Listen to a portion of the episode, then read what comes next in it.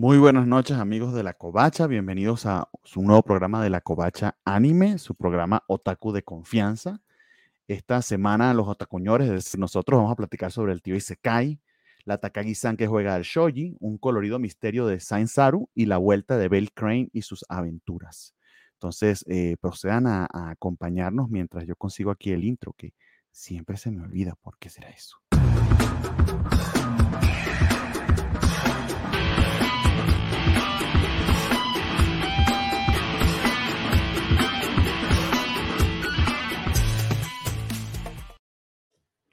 Muy bien amigos, este, como les decía, esta es la Covacha Anime, nuestro episodio número 56, el cuarto de este verano del 2022.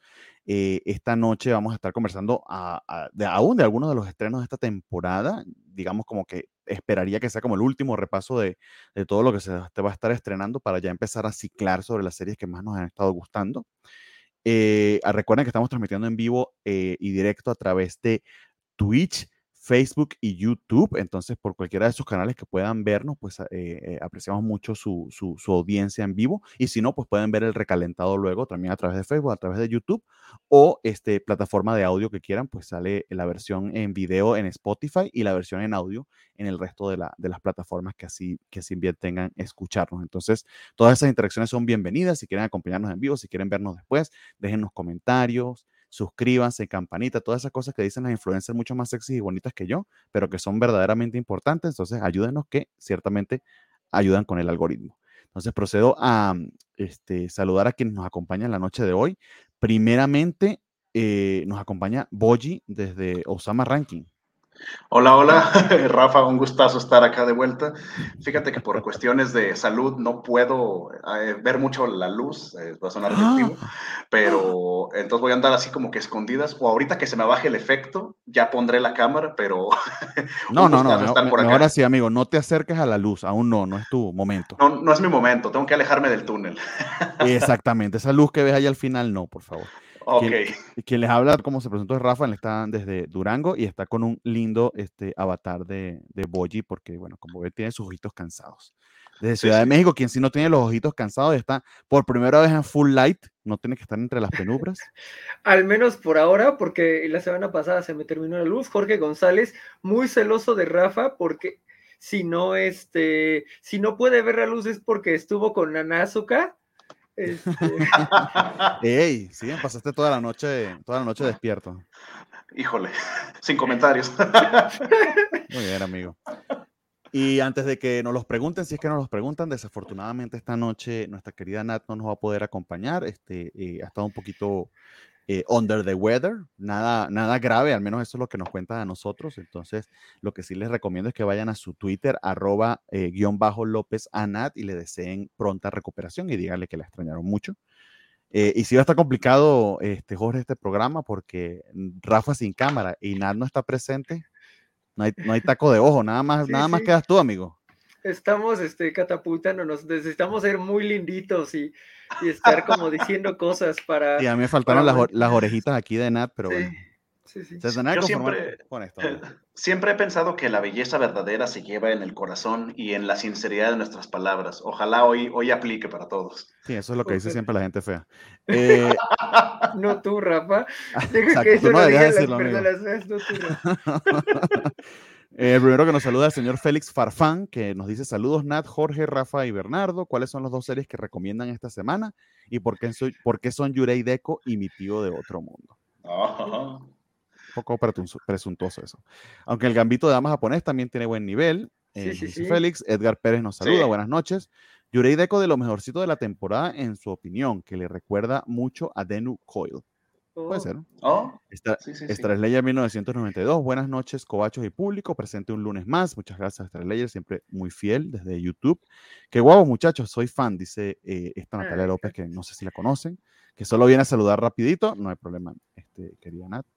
Eh, Alejandro García, saludo a los cobachos más hermosos y hermosas de la covacha MX. Aquí listo para hablar de Naruto y su llegada a HBO Max. Pues aparentemente va a llegar Naruto a HBO Max. Pero no sé si es Naruto Shippuden o Naruto sin apellido. es Naruto normal. Lo que está viendo es que obviamente ya con doblaje y como van a hacer un trabajo de doblaje un poco mayor, hay fans que esperan que terminen de hacer el doblaje de Shippuden como en tres años. Entonces, pues habrá que ver qué también le va. Yo creo que le va a ir bien. Es curioso que Warner sí le está apostando al anime independientemente. sí y ahora desde su propia plataforma, ¿no?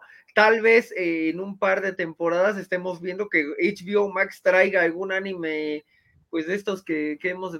Sí, en, simultáneo durante la temporada, eh, como ya lo está probando eh, Netflix y como de hecho lo hizo Disney con Summertime Rendering, pero que no quiere que nuestros ojos lo vean. Ha de ser porque este, Rafa les comentó que se iba a hacer esta intervención hoy en el oftalmólogo y no, como no estás listo para verlo. En mi defensa, este, yo, yo sí tengo ganas de ver Summertime Render ya de hace tiempo, pero solo me hacen enojar en Disney, la verdad. Pues sí, Félix te manda saludos. Eh, Mixley, buenas noches por acá. y desde Twitch nos dice Spider Games, mientras Jorge sigue en pantalla, la belleza está presente. Igual Bernardo, no hay venezolano feo. Te, te, puedo hablar de uno que hablaba todo el tiempo por televisión y arruinó el país, pero bueno, eso hablamos luego. No, no, no. Ese, ese sí era bien feo. Pero bueno, este, eh, bueno, también como les decía, pues este, eh, ya estamos como que terminando de ciclar por algunas de las series eh, de los estrenos que quizás estábamos esperando, de los que más se han estado comentando la, la, temporada. nuevamente esta temporada en líneas generales se me ha hecho sencilla, como que he podido dropear cosas sin, sin tanto arrepentimiento, en particular dos de las series que hablamos la semana pasada, para mí no, no van a ser un, fueron un drop casi que inmediato. Em, y esta semana, pues esperaría que ya termináramos de, de, de, cubrir casi todos los eh, estrenos para ya empezar a, a, repetir quizá la semana que viene con un par de las más eh, populares, que resulta que además entre esa lista de las más populares no está Renta Girlfriend. Eso me sorprendió bastante. No sé si, si vi el último listado de popularidad como que el más reciente. Voy a buscarlo a ver si lo puedo mostrar. Pero coméntanos, Jorge, creo que tú sí lo, lo checaste porque vi algo por ahí en tu Twitter. Lo estaba checando y efectivamente eh, llega como a nivel, eh, en el 7, me parece, y además decía reingreso. Entonces, e, eso eh, está interesante. Me duele mucho porque significa que la semana del capítulo de mi hermosa Ruka Chan no entró a la lista, pero también está padre, insisto, que no esté yendo tan por arriba, porque me da esperanzas de que le reescriban el final para que sea más corto, ¿no? Así de ya, ya dio todo lo que tenía que dar, dale una temporadita más, que termine después de que Chizuru hace su peliculita, olvidemos todo el drama de los últimos dos años en el manga que ha sido muy problemático. Eso estaría interesante, ¿eh? que, decidieran eh, por esa situación como recortarlo o incluso mejorarlo, porque sí ha sido muy polémico, al menos en Twitter, todo lo que ha salido del manga. Digo, para bien o para mal, pero ha sido muy, muy sonado. Entonces, está raro que haya salido de la lista para luego volver a entrar, pero yo creo que influye drásticamente que no ha salido tanto Mami-chan. Eh, yo como fiel seguidor de Mami-chan, creo que influye que no ha salido tanto, pero a ver qué pasa. Pero es que Mami-chan en general no sale mucho, así que... No, eh, yo no sé por qué. Mami sale como cinco minutos, mueve la trama, todo lo que los otros no la pueden mover en seis episodios y se va. Destruye, destruye el mundo y se aleja, eso es lo que hace ella. Pues sí, aprovechando que, que, que, no está Nat y no porque ella no le guste ver esto, sino porque nos da un poquito más de tiempo, eh, vamos a ver el Anitrends. Eh, de número uno está Licorice Recall, que estoy pendiente del, del último episodio, pero eh, honestamente creo, que, creo que ha sido una sorpresa en líneas generales. No creo que sea algo que nosotros estábamos esperando, que fuese tan popular. De segundo, Classroom of the Elite, que no hemos hablado de ella, pero sí me gustaría que la tocáramos, si no la semana que viene, la, la siguiente.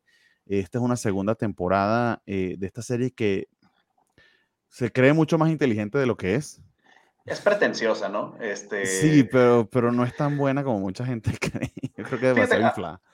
Sí, sí, eh, pero esto en las 100 líneas generales. Eh, Call of the Night, que también ha sido una sorpresa bastante agradable está de tercera, eso me, me, agrada bastante. Ruby, que también estamos pendientes de, seguirla, está de cuarta. Eh, la Pornhub está de quinta, eso es por puro mal gusto de la gente.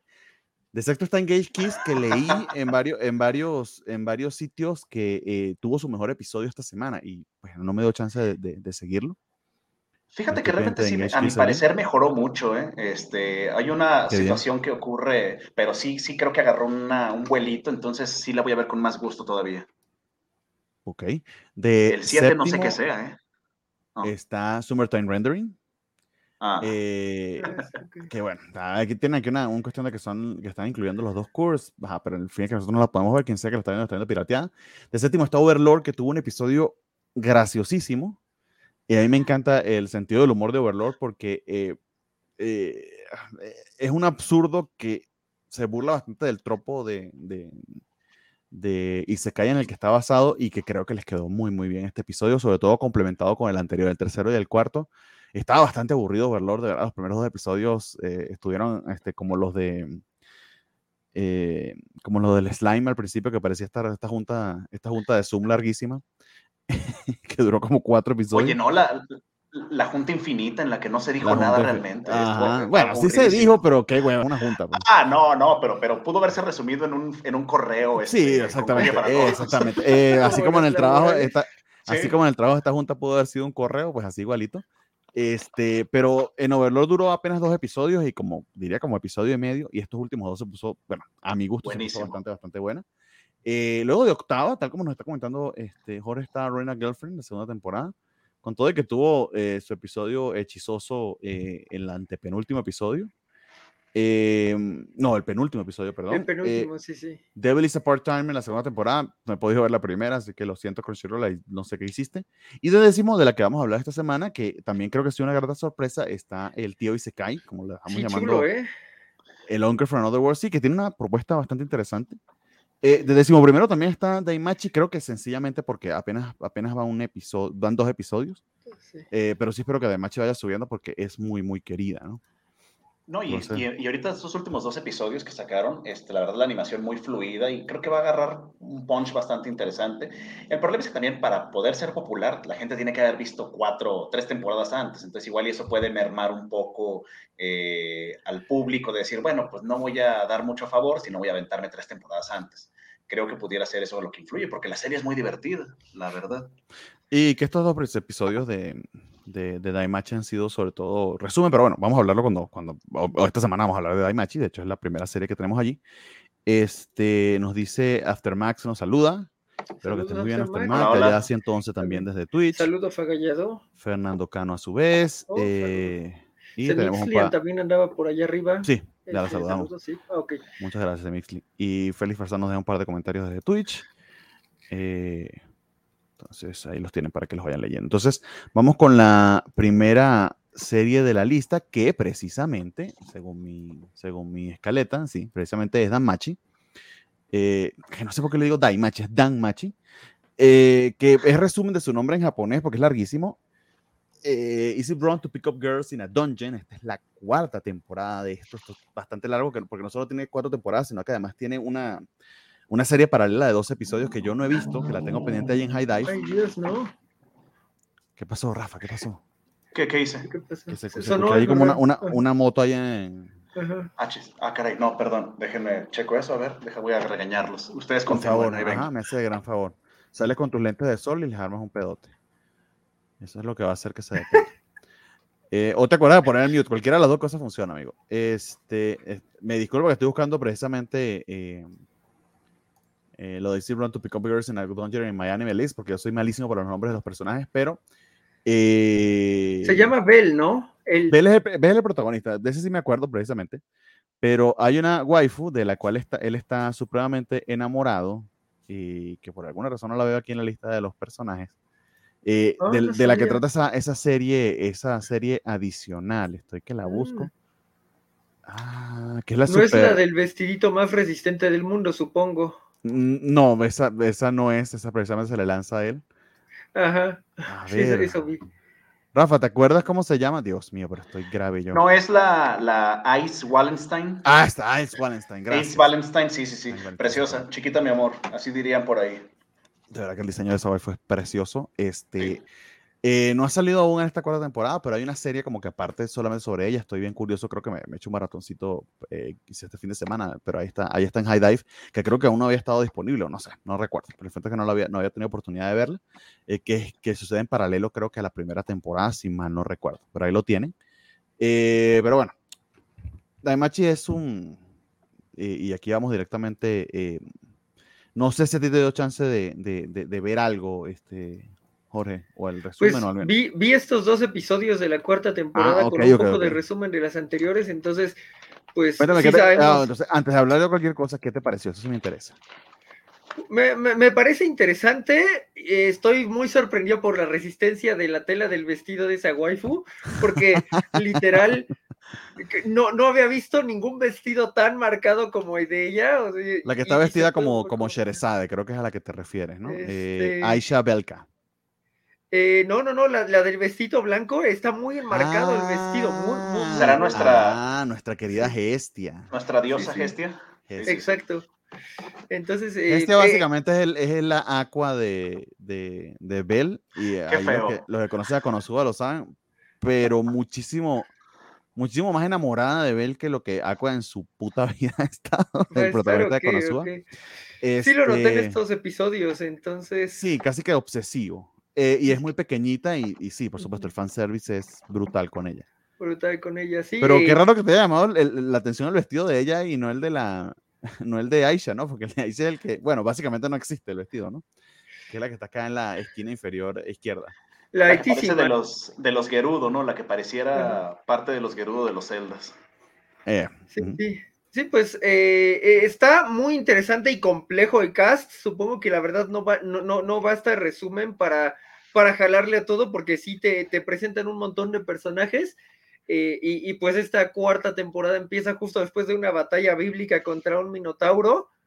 Entonces, y luego, luego se van a buscar más este más aventuras. Me recordó un par de cosas distintas. Me recordó un poco Goblin Slayer por pues esto de nos podemos morir en los pisos del medio.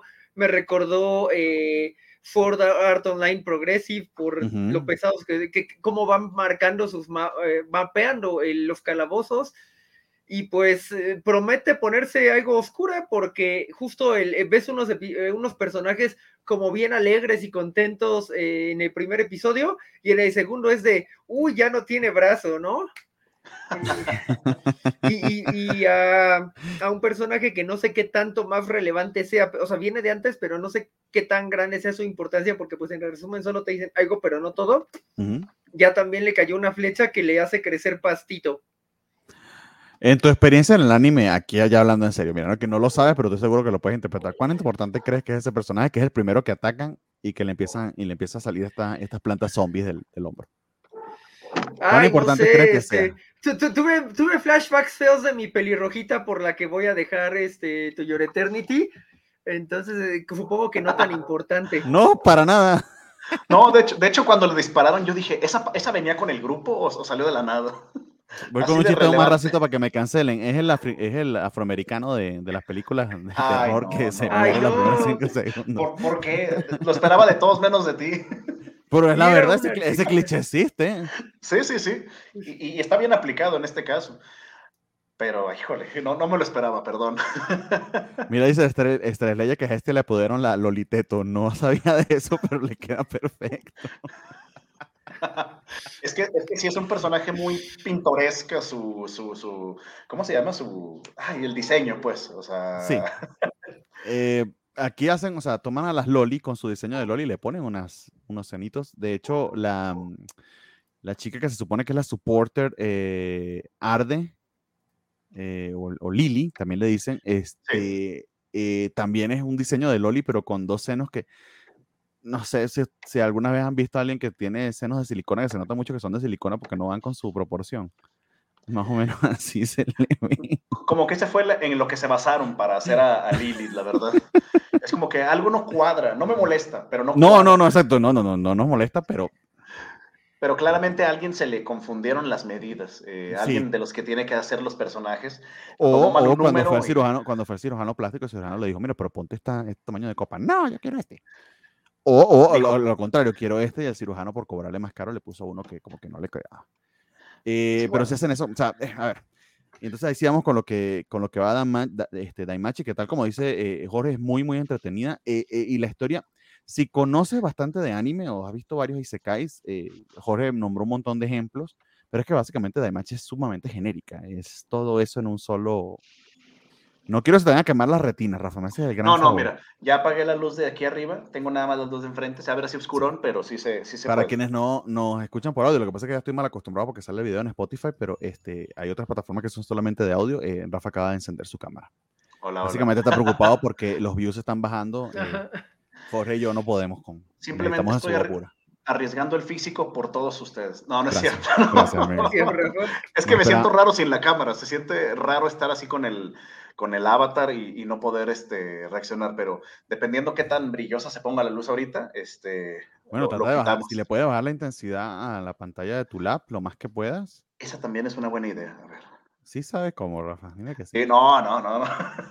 Poco a poquito aprendemos. Ahorita buscamos un tutorial para bajar el brillo de la No, compu. pero mientras buscas tutorial se te quema la retina. Pero bueno, volviendo. Sí. Daimachi es supremamente estándar, es muy genérica, está llena de clichés. eh, y uno de los ma- mayores clichés que tiene es el tema del fanservice. Eh, tiene un montón de eh, waifus o protagonistas femeninos, personajes femeninos, no protagonistas, que destacan demasiado eh, por sus diseños increíblemente voluptuosos e increíbles en el sentido de que inclusive anatómicamente imposibles. Creo que el mejor ejemplo de ese es Aisha. eh, su su este, armadura de batalla es un mini bikini que eh, solamente por, un, por el milagro de la animación y la voluntad de los, de los censuradores en Japón que se mantiene en su lugar. Eh, es una cosa tan minúscula que deja muy poco, casi nada a la imaginación. em, y que eh, repite este, este tropo de que a las mujeres las mandan a pelear contra, con, con espadas, etcétera. O sea, sí, sí, sí es muy, muy poderosa, pero con un bikini que básicamente está desnuda, mientras que el resto de los protagonistas masculinos, pues con unas grandes, grandísimas armaduras que más bien los hace mucho más eh, fuertes y mamados de lo que realmente están. Eh, pero en medio de todo este montón de tropos y repeticiones de, de los niveles del calabozo eh, y este chico que va aumentando de nivel y a medida que, que va ocur- ocurriendo la serie, creo que en particular la tercera temporada tuvo un detalle que le dio un twist que yo creo que lo manejaron bastante bien y que las consecuencias de ello estamos este, viviéndolas ahorita. Eh, yo le recomiendo tanto a Jorge como a, a Nat que no habían visto Daimachi desde el principio y que honestamente lanzarse 39 episodios de esto iba a estar complicado. Que con el resumen que, que sacaron eh, antes de la cuarta temporada, creo yo que su- eh, bastaba y sobraba para ubicarte en tiempo y espacio. Y veo a Jorge muy ubicado, así que creo que sí. Porque así de genérico es Daimachi, realmente no es que, no es que esté inventando este, la rueda. Eh, pero en la tercera temporada, un detalle que se te pudiera decir es que algo empezó a suceder que básicamente eh, a mitad de la temporada eh, eh, nuestro héroe Bell se da cuenta, se consigue con monstruos que están conscientes, que son este, seres con sentimientos, conciencia de sí mismos, pensamiento, etcétera, etcétera, que viven ocultos del resto de la humanidad de la superficie porque la, la- la sociedad está este, hecha alrededor de ir a explorar en el calabozo, cazar y matar monstruos y obtener tesoros o elementos extraños de, esa, de esas casas, ¿no? Entonces que de repente eh, estos monstruos que has estado matando eh, desconsideradamente, algunos de ellos resulta que tienen conciencia, pues crea un conflicto eh, moral o, ético, no sé cuál sería la diferencia entre uno y otro. Tendría que tengo que leerme otra vez ética para amadores, me olvido de eso. Pero un conflicto moral o ético sobre si lo que estamos haciendo debemos hacerlo con, de la manera en que lo estamos haciendo. Y Bell toma una, una postura que inclusive lo enfrenta al resto de la sociedad, inclusive lo enfrenta a, a esta waifu Heinz Wallenstein, a la que él admiraba y que lo, en cierta medida también es como que tiene cierto feeling por él, aunque la tipa es eh, básicamente, eh, ¿te acuerdas que casi todas las waifus en el anime o son, o son Azuka son, o son Rein, ¿no? No hay de Este, otra, ¿eh? Es no hay una de u otra, otra. es una u otra. Entonces, esta es una red que es completamente inexpresiva, pero pareciera que sí también tiene algunos sentimientos por él. Em, y él eh, afronta este, esta, esta decisión de proteger a uno de estos monstruos, eh, y no solo a, a esta chica, sino a la sociedad de monstruos que se está desarrollando allí, y que al- res- descubres que algunos miembros de la sociedad estaban explotándolos y aprovechándose de ellos, ¿no? Entonces, eh, la misión que le encomiendan al final de la tercera temporada es que tiene que explorar lo más profundo que pueda del- del calabozo, eh, de este abismo, por cierto, comparado con Made in Abyss, eh, llegar al nivel más profundo que hasta que no puedan conquistarse esos niveles, eh, eh, puede que no, no consigan un lugar donde estos monstruos puedan habitar en paz y, e inclusive eh, las respuestas para cómo va a ser la cohabitación entre los monstruos y la gente de la superficie. Esa verdad sobre los senos, así se llaman, y, un nombre bien raro porque creo que es, senos, o ceros. Senos, senos.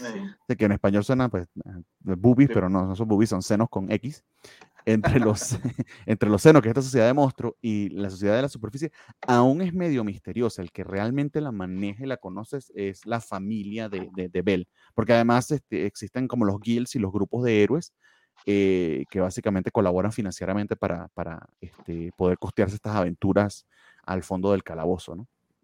Y bueno, él se encuentra, pues, este, así empieza la cuarta temporada, explorando estos últimos niveles, y ahorita se encontró pues con su primer obstáculo, que era más o menos lo que, lo que relataba Jorge.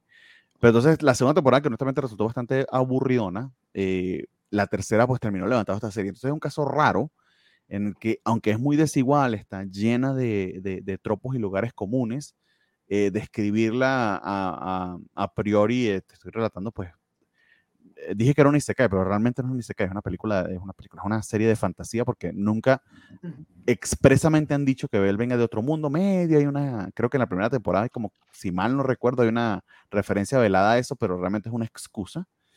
Eh, pero los tropos sobre la fantasía, calabozos y dragones y los niveles que tienen que, que, que, que combatir, etcétera, todo eso está allí, la serie en verdad está llena de eso. Pero ese elemento en particular, de, de ese debate moral, porque este Minotauro contra el, contra el que se peleó resultó que también era uno de estos monstruos conscientes y estaba consciente de esa batalla y de la necesidad de que Bella ganara. Entonces ese era el gran conflicto de la tercera temporada. Entonces esa capita extra que me alegra saber que están doblando en ella, que en el principio de la cuarta temporada es lo que le da el twist interesante a la serie, o al menos es lo que a mí me ha hecho continuar viéndola ya hasta una cuarta temporada. Entonces, similar a Overlord, está llena de, de clichés, pero tiene un twist y ese twist de, de, Daimachi creo que es el que me impela a seguir viendo. Si ustedes por casualidad no la están viendo, me refiero a nuestro público, tal como se lo recomendé a Jorge Anat, vean ese resumen y pónganse el día. Es supremamente popular. Puede que en buena medida sea por las waifus, no lo voy a negar. El fanservice es completamente gratuito, pero la serie es bastante divertida. Y Bell es un personaje interesante eh, en el sentido de que a veces es increíblemente retraído, mm, peca de eh, mucha humildad, pero eh, su corazón heroico es muy, muy, eh, muy sincero. Y eso resalta bastante tanto en sus interacciones como que los sacrificios que está dispuesto a hacer. O sea, la decisión que toma moralmente lo hace bastante, bastante admirable. Tiene toquecitos allí de Tanjiro que, eh, que a mí en particular, pues me, gustan esos personajes que el escritor se atreve a retratarlos como muy puros e inocentes, inclusive como medio bobos, porque son medio, medio bobos, porque ser de esa manera tan honesta, tan abierta y tan este, gentil con el resto de la gente te puede hacer ver como tonto, pero que abraza esa, esa, esa fragilidad que es muy heroica y muy admirable. O sea, este tipo de personajes, a mí en particular, bien hechos, me llama mucho la atención porque son personajes que yo puedo literalmente admirar. Y creo que con Bell lo han hecho, que también es otro, otro contraste bonito. Eh, a veces no le queda porque tiene esta super wifi, sobre todo cuando a se le lanza encima, así como que, o sea, amigo, no te lo creo mucho. Eh, pasa a veces por, por, por, por un, puritanismo que es medio difícil de creer, este, pero mantienen el equilibrio, mantienen el equilibrio y, y, y, realmente en, en, este episodio también lo, lo vuelven y lo resaltan, ¿no? que es el, que, el motor, el inspirador, el líder del grupo, porque el tipo es así de puro y de sincero. Pero bueno, Rafa, coméntanos, me, me rodé un poco la conversación porque quería como comentarles de qué iba de Machi terminando mi opinión. Eh, ¿Qué te pareció tu de Machi hasta ahora y qué te pareció esta cuarta temporada? Estos dos primeros episodios.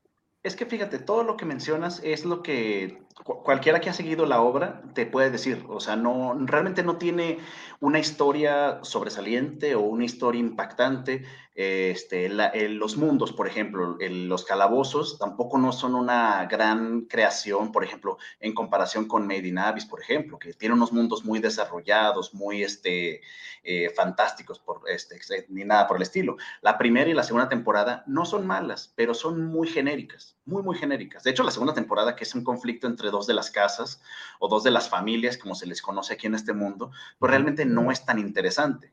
Eh, en cambio, es en esta tercera temporada, como dices, cuando existe este conflicto moral entre Bell y sus creencias, entre que ha enfrentado toda la vida monstruos y de repente algunos los, los tiene que ayudar. Incluso uno de los villanos de la tercera temporada lo llama hipócrita por eso, que le dice de que lo que haces tú es, este, eh, es ser completamente hipócrita porque cómo es que tienes que matar monstruos para salvar a otro tipo de monstruos. Entonces, él, él hace una reflexión en esta nueva cuarta temporada donde ya se ve como que ve la parte de ser un héroe de los que pelean sin, sin descanso, como, como cualquier típico héroe de Chonen, que es puro corazón y puro combate, ahora ya le das un conflicto, ya le das como que una razón para pensar de que, bueno, esto es lo que quiero hacer y esto es en lo que creo y está, y está destinado. Incluso lo mencionan, los personajes secundarios alrededor de Bell, si dicen es que se ve más confiable, se ve más, este, eh, ¿cómo decirlo?, más fuerte, aparte de que ya es de nivel 4, que es un nivel bastante alto. Digo, después de la pelea que, que mencionaba Jorge contra el Minotauro en la temporada pasada, que qué madriza le meten, pero pues bueno, realmente está entretenida, pero no porque tenga una historia sobresaliente, sino porque todo lo que hacen, a pesar de que se pueda ver como común o como cosas que ya se han hecho, lo hacen bien. Eh, los personajes interactúan de forma divertida, los personajes tienen, van teniendo su desarrollo de poco a poco, los temas que manejan esta última temporada ya son un poquito más, este, más fuertes, porque aparte del tema de los monstruos, de los senos, eh, tienen esta situación con un personaje que se llama Haru, Haruhime, Haruhime, que es este, que ya estaba siendo prostituida casi casi, o sea, no, no te terminan de decir si sí o si no. No, si te lo dicen, Bueno, estaba, hasta vendiendo su virginidad en un, eh, y era un, era un distrito, es como en Demon Slayer, ¿no? Que están tan escandalizados estos padres, que son padres únicamente para escandalizarse, no para creer a sus hijos, eh, de que como Demon Slayer iba a ser una, iba a ser este arco que sucede básicamente en un, eh, en una colección de harems, de, perdón, de prostíbulos. Exacto. Eh, y lo hicieron, o sea, es, que es parte de la vida, no es una cosa agradable. Bueno, depende, ¿no? Habrá muchas servidoras que claro. o ser servidores o servideres que me dirán lo contrario, ¿no? Pero sobre todo cuando es forzada, pues, pero, pero de no, claro. Existe, ¿no? Y, y, es una agradable sorpresa dentro de la tercera temporada, porque aunque sí ha habido peleas anteriormente y sí ha habido quizás algo de sangre, realmente nunca ha sido una serie violenta ni una serie, más allá del fanservice, que es hasta cierto punto limitado. O sea, sí hay fanservice, pero nada tan extremo, así tan irse al otro, al, a un World Harem, a un este. Eh, ¿Qué otra cosa estamos viendo? Bueno, a, a, un extremo tan, tan definitivo. Y en la tercera temporada. hay unas tomitas de Aisha y de Gestia que. Ah. ¿no? y, de la, y de la misma. Eh, ah, se me olvidó el nombre, de la Ains sí, sí, sí, que son como que, ¿por qué ese ángulo, verdad? Así como, claramente. exacto, o sea, estilo, estilo Evangelion, que no se toca el corazón cuando, o sea, una cámara que no es necesario, o sea, no necesita la, lección de ginecología, pues. Claro. Eh, es que la cámara flota y ellas flotan, no hay gravedad, entonces no podías controlar hacia dónde iba la cámara. Es la mejor explicación que he oído para esto. Es la mejor justificación. Yo, de nuevo, yo, yo, agradezco a mi fanservice, soy un otaku y en eso no lo voy a negar. O sea, me encanta mi waifu bien dibujadita, pero se tengo que reconocer cuando, o sea, no tiene ni punto sentido. No, no, y, y, eso es importante, o sea, no, no es queja, solamente eh, a, lo que iba más bien es el hecho de que la serie no es precisamente sexosa. Hay fanservice, sí, pero no es sexosa. Hay peleas, pero no es violenta. Y en estos últimos episodios de la tercera temporada, que esto como que en la que más se arriesgó, en la que más dijeron, vamos a darle al protagonista un problema no de fuerza, sino un problema de sus convicciones. Y fue muy agradable verlo. Cuando se enfrenta a todo el pueblo defendiendo a un monstruo fuera de control, que era, digamos, su amiga, o sea, sí es como que te queda ese sentimiento de, bueno, ¿qué va a pasar? Al final, cuando ya todo se arregla, es como que, bueno, pero todo el mundo estuvo en contra del protagonista. Es, eso es, a mí se me hizo muy buena esa tercera temporada y claramente va a arrastrar las consecuencias de eso a la cuarta, en estos dos episodios, en los que les piden, por favor, que vayan a los pisos este, intermedios, que creo que el 24, a recoger unos materiales y como abrir camino para poder este, eh, conquistar todo este, esta mazmorra y al final poder eh, crear este vínculo entre los humanos y los senos, que al final pues no salió nada bien en la tercera temporada. Hubo bastantes, bastantes muertos de ambos lados, entonces... No, y, no, y no eh, quedó del todo claro, o sea, no quedó bien parado, en cierta medida se quedó bien parado, no recuerdo exactamente cómo, eh, pero, pero sí quedaron dudas sobre si estaba protegiendo o no estaba protegiendo monstruos. Sí.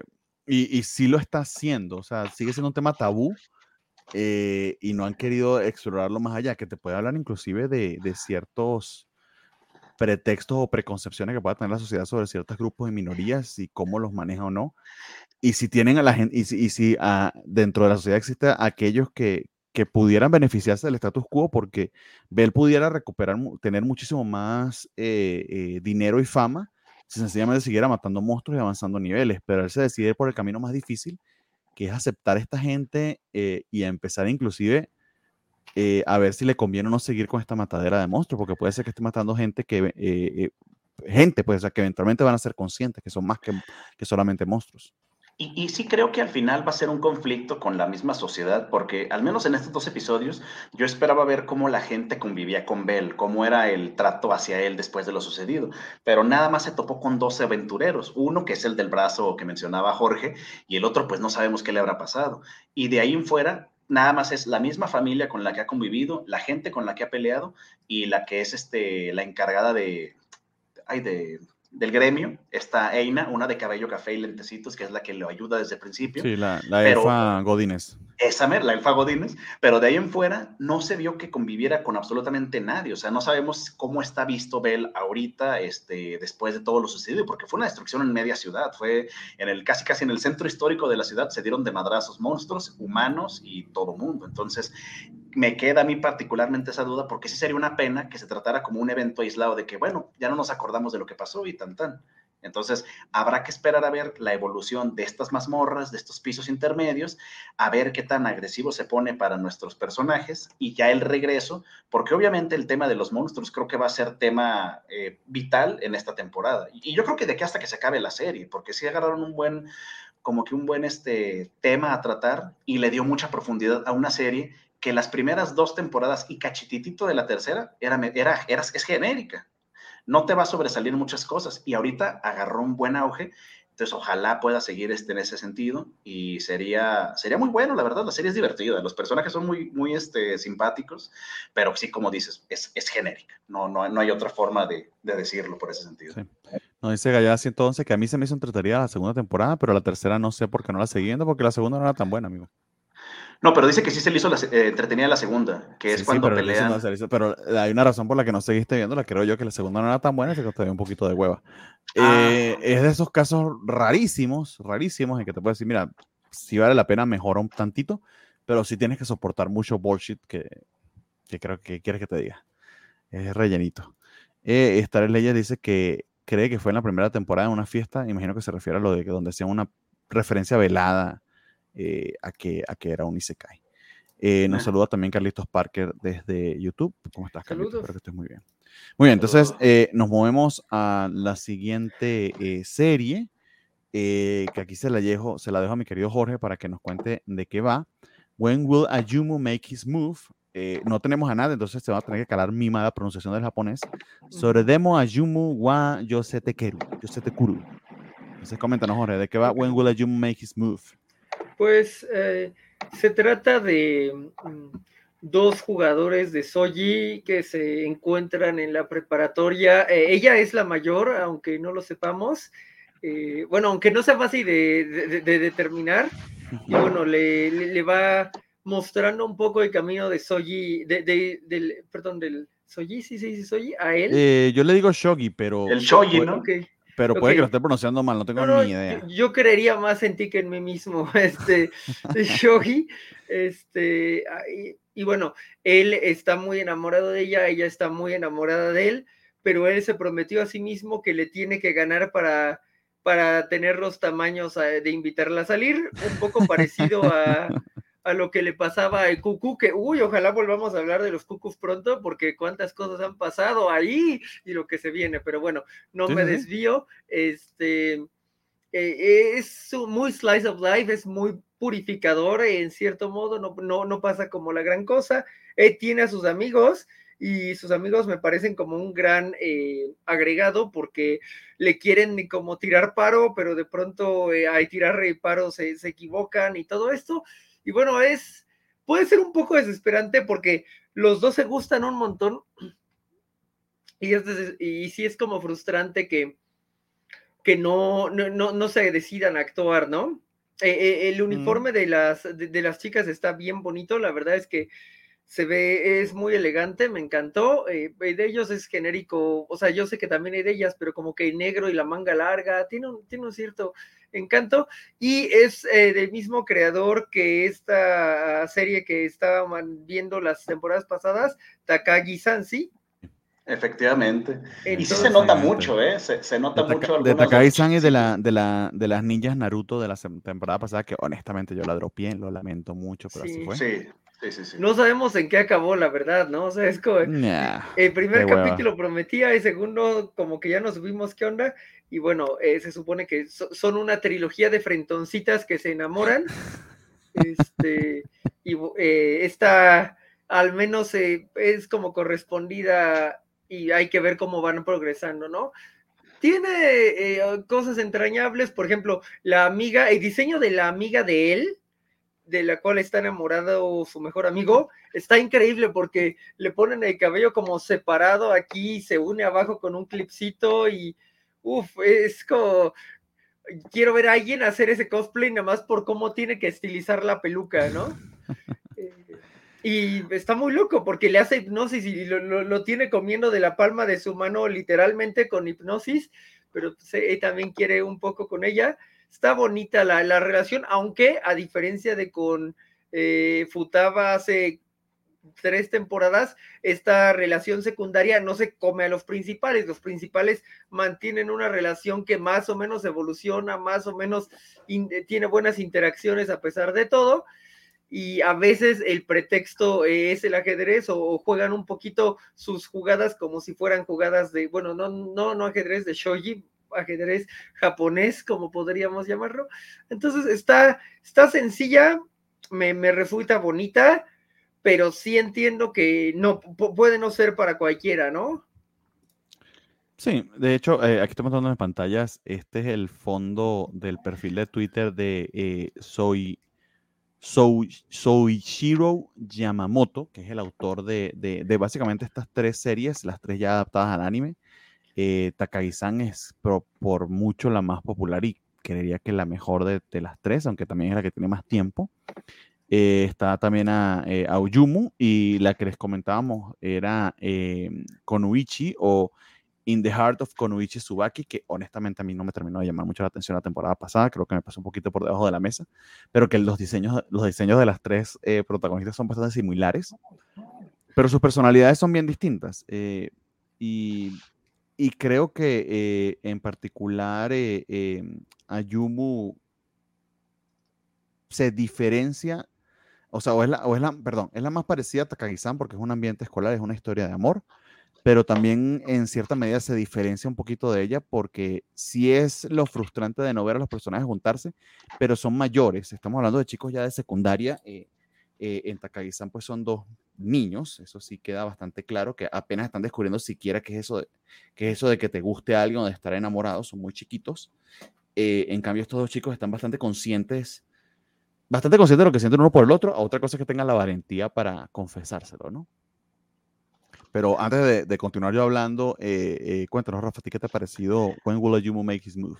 Fíjate que a, mí sí me gustó mucho, se me, hace, se me hace divertida en su simplicidad, se me hace bastante chusco este, el hecho de que desde el primer episodio es muy directo este, eh, Tanaka, Ayumu Tanaka, el chico que entró al club de Choji nada más para perseguir a su senpai, se me hizo graciosísimo que desde el inicio le dice, es que eres bonita, es que eres tal, y la otra, una cara de vergüenza que apenas puede con ella, se me, hace muy gracioso que desde el principio ya estén las cartas sobre la mesa, o sea, ya es de que así están las cosas, no, no andaban con rodeos, o sea, todavía no, no, todavía no se puede comprometer a decirle que invitarla a salir, porque él dijo que no le iba a hacer hasta que ganara una partida pero de ahí en fuera le dice de todo. Hay situaciones así como que ella se incomoda y este, y este tipo tiene una cara de poker face que me da, me da mucha risa, la verdad, la, la seriedad y la frialdad con lo que lo comenta lo que decía Jorge, los personajes secundarios, este, Takeru y Sakurako, creo que es la chica que hace hipnosis, están de botana, verlo se me hace muy gracioso, no creo que se roben el protagonismo tampoco, pero realmente son buenos elementos, eh, los que tenemos en pantalla ahorita, a mí la verdad me da mucha risa verlos cuando saca su este, disquito para hacer, para hipnotizarlo, se me hace la cosa más ridícula de, del mundo, pero está chusco, eh. o sea, es una serie Y más ridícula aún es que funciona, ¿no? Eh, sí, sí, sí, que le da como dos vueltas nada más y el otro ya está completamente hipnotizado. Se me hace una, una tarugada, pero funciona. O sea, no, no trata de ser serio, ¿verdad? Es eso lo, lo que tiene. Los diseños de los personajes, tú lo ves un día sin, sin estar completamente despierto y puedes confundirte entre las tres series. Todas las chicas tienen unos ojos grandotes y una extraña frente muy amplia, entonces ahí no hay pierde. Sabes de quién estamos, este, sabes de qué autor se está hablando. Entonces, la verdad a mí se me hizo una sorpresa muy agradable. Yo sí la voy a seguir viendo. Estaba viendo que el estudio, yo hace años que no veía algo de este estudio que es Silver Link. Creo que la última vez que vi algo de ellos fue este, la de Yahi, que Jorge pues la, la ha de recordar muy bien, Yaji-san, y Kokoro Connect, que hace años era de mis favoritas en, en, su momento, este, Kokoro Connect, y la verdad es que se me hizo una sorpresa muy agradable. Me, me divierte, ojalá no sea muy larga, como lo es, por ejemplo, Takagi-san, porque creo que aquí la fórmula no se podría eh, prolongar tanto. Al menos eso es lo que yo pienso. Con Takagi-san llevan tres temporadas, este, se viene una película y Dios sabe cuándo se va a acabar, pero en este tipo de, esta serie en particular, yo creo que con una temporada así bien, bien, podría quedar bastante agradable. Y lo que me encantó fue el opening. El bailecito del intro se me hizo la cosa más tierna del mundo, entonces me, está bien simpático el intro, no, no, no puedo decir nada más al respecto. Pero sí, esta sí la voy a seguir viendo, la verdad me, me entretiene, se me hacen chuscos los personajes y, y no son tontos, o sea, lo mismo que les da esta, el hecho de que sean más grandes, es que ya saben los dos de qué se trata la cosa, ya saben qué está pasando, solamente no terminan por eh, amarrarlo, pues, o sea, está, está un, pe un, pedacito pendiente y vamos a ver cuándo se resuelve. Sí, un sí. poco. Eh, también justo eh, lo que dice Rafa, yo sentí como que el capítulo 4 o el 5, no sé, en el último que salió, ya se siente como un final de mitad de temporada porque como que pasa muchas cosas y, el modo en que te ponen la musiquita y todo, justo se siente como vas corto, no sé si aguantes los 20 capítulos que aguantó Yaji, por ejemplo, que Yaji lo resistió heroicamente, pero este a lo mejor con tres se queda, como bien dice Rafa. No sé qué le dieron ustedes a Yaji, de verdad. Este, pero, ok confío en, en, lo que dicen. Yo siento que no aguanto no, ni siquiera no. el primer capítulo. Ya, Yaji es una obra maestra, está divertidísima. Yaji Rafa, deja de decirle a todo obra maestra. Cuando algo sea una obra maestra, nadie te va a creer, güey. Es una obra maestra. O sea, todo es una obra maestra. Pregúntale a Jorge. Jorge va a decir. Es cuando Rafa dice una obra maestra, es como decir, es, es, como si eres un anime. Este, ok, sí, sabemos que es un anime. Me duele, me duele eso. La verdad, amigo. Este, que nos pregunta aquí por aquí, Félix, ¿cuándo nos dimos cuenta que Ayumo era el protagonista y no la protagonista? Pues en el momento que mencionaron su nombre, amigo. Sí, que, pero no de principio, o sea, como se tratan por apellidos los dos, eso también es, o sea, es otra de las cosas tiernitas, ¿no? Que al amigo sí le dicen por su primer nombre, porque como le dice por su nombre, pues ella le dice por su nombre porque uh -huh. así lo conoció. Dice, y a mí me dices por el apellido, es decir, te diré por el apellido siempre, ¿no? Que nos, bueno, a mí me recordó un poco como este Tadano no le puede decir a Shoko Shoko, este, porque es, ah, es sí, demasiado sí. personal, es como de, no, no, no, no, no, no, no, no, no, I'm not going there. Te, te, ayudo a tener 100 amigos, pero no te puedo decir por tu nombre. Que, que es un es un tropo del anime, esto está lleno de clichés, este, y ya cuando uno tiene suficiente tiempo viendo anime, como que los reconoces todos. Eh, fueron a visitar al templo y yo ya me sé la de poner la monedita y el, y darle la campanita y los dos, los dos aplausos, etcétera, etcétera, etcétera. Sí. Este, voy a pasar Navidad, entonces la cita el 25 de diciembre, yo voy a comer torta porque es lo que hacen los japoneses en Navidad.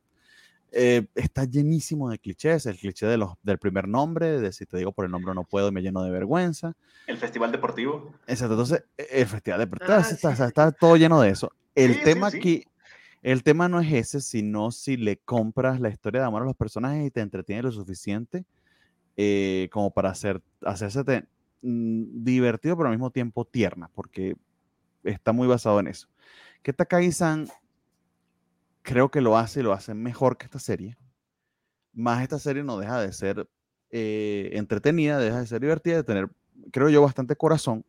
Sobre todo porque eh, en Takagi-san creo que tienes muchísimo, y en eso ha sido muy creativo el autor, precisamente por la edad de los protagonistas, de alargar la historia por demasiado tiempo. Porque no va a ser lo mismo eh, tu primer crush cuando tienes 6, 7 años que ya cuando eres un adolescente, ¿no? Claro. Se, supone, se, supone, que en uno apenas está descubriendo la diferencia entre amistad y amor, etcétera. Aquí el tipo está bastante claro en que ella le gusta. Eh, básicamente lo que está es definiendo cuándo va a declarárselo o no, porque se quiere considerar digno de ella. pero de que a ella le gusta a él y que está más que dispuesta a ir a, un, a un, cuarto, quinto, sexto paso, está más que dispuesta. Eh, y tiene sus chistecitos subiditos de tono, subiditos de tono este, este, entre grandes comillas, ¿no? Eh, que mm, se aprovechan del, del, tema de sus edades. Eh, ella consiguió un reproductor de DVD, este, le estaba mostrando que si él cargaba una película y resulta que él sí cargaba una y le da mucha vergüenza decirle de qué se trataba la película. y ella estaba como que, bueno, pero si la tienes la podemos ver. Yo nunca he visto una de esas. Obviamente le está pensando que es una película porno y resulta que era una película de zombies. En fin. Sí, o sea, e, e, es eso, o sea, no, no van a poder aplicar la misma Que también es la diferencia, y la diferencia de edad entre ellos, ella es un año mayor que él, entonces también, pero el tipo es muy lanzado, etcétera, etcétera. O sea, va fluyendo bastante rápido y se agradece, porque es que si lo alargaran, lo alargaran un poquito más sería insoportable. Sí. Sencillamente sería insoportable, sería fastidiosísima. Creo que lleva un buen ritmo, hasta ahora los personajes son bastante tiernos, son enternecedores, y tal como tú dices, supone uno o cree uno que tiene que ser corto, o ojalá, que me encantaría, sería muy fresco, que efectivamente se le declare que se hagan novios y veamos una serie, no del cortejo, no de lo vergonzoso que me siento de decirte que te quiero, sino una serie sobre una relación. Eso sería interesantísimo, que es muy pocas veces que lo ha tocado el anime, porque el morbo en buena medida está en la conquista, en el caso de los japoneses, y como que lo que viene después, que es la relación como tal, ellos en el anime yo rara vez la he visto. Entonces Esa era como la excepción de la niña esta que dropeamos todos menos Nat, ¿no? Shikimori. ¿Cuál, cuál? Ah, Shikimori, que sí era una Shikimori, era, eh, en la relación. Pero estaría padre eso que dice Bernardo, o sea, que, una temporada fuera eh, cómo se da la tiene relación. Tiene razón, tiene razón. Shikimori será la excepción y en la segunda que ya estuvieran. Eso, eso le daría mucha frescura, porque ya las situaciones serían graciosas, pero como pareja, no como, como prospectos, y estaría gracioso. que esto tiene algo que Shikimori no tiene. Primero que lo pasan cosas, Shikimori se me hizo bastante lenta, eh, y los personajes secundarios se me, se me hacen bastante más mm, interesantes.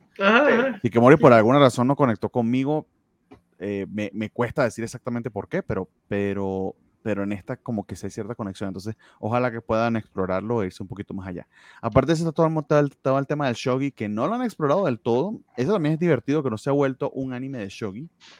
Que muy bien pudiera hacerlo, donde te explicaran detalladamente las reglas y tú ya quisieras irte a jugar shogi.